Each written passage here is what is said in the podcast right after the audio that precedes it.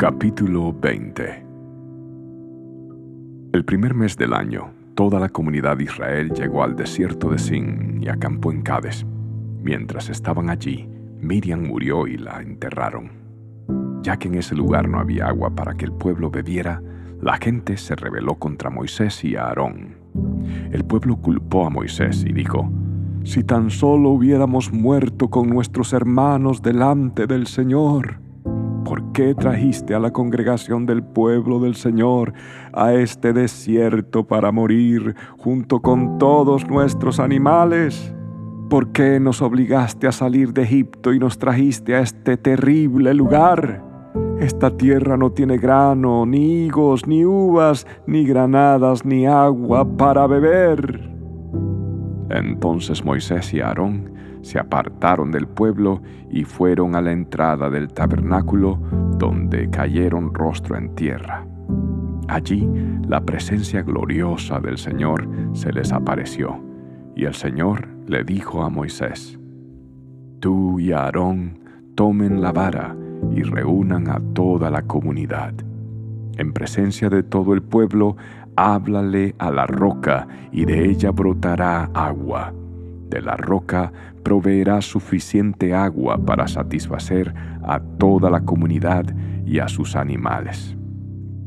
Así que Moisés hizo lo que se le dijo, tomó la vara del lugar donde se guardaba en la presencia del Señor Luego él y Aarón mandaron a llamar al pueblo a reunirse frente a la roca. Escuchen ustedes, rebeldes, gritó. ¿Acaso debemos sacarles agua de esta roca? Enseguida Moisés levantó su mano y golpeó la roca dos veces con la vara y el agua brotó a chorros. Así que toda la comunidad y sus animales bebieron hasta saciarse. Sin embargo, el Señor les dijo a Moisés y a Aarón, Puesto que no confiaron lo suficiente en mí para demostrar mi santidad a los israelitas, ustedes no los llevarán a la tierra que les doy. Por eso este lugar se conoce como las aguas de Meriba, que significa discusión, porque allí el pueblo de Israel discutió con el Señor y Él demostró su santidad entre ellos. Mientras Moisés estaba en Cades, envió embajadores al rey de Edom con el siguiente mensaje. Esto es lo que dicen tus parientes, los israelitas. Tú sabes todas las dificultades por las que hemos pasado. Nuestros antepasados bajaron a Egipto y allí vivimos un largo tiempo. Los egipcios nos maltrataron brutalmente, tanto a nosotros como a nuestros antepasados. Pero cuando clamamos al Señor, Él nos oyó y envió un ángel que nos sacó de Egipto. Ahora estamos acampando en Cades, la ciudad en la frontera de tu territorio. Por favor, permítenos atravesar tu territorio.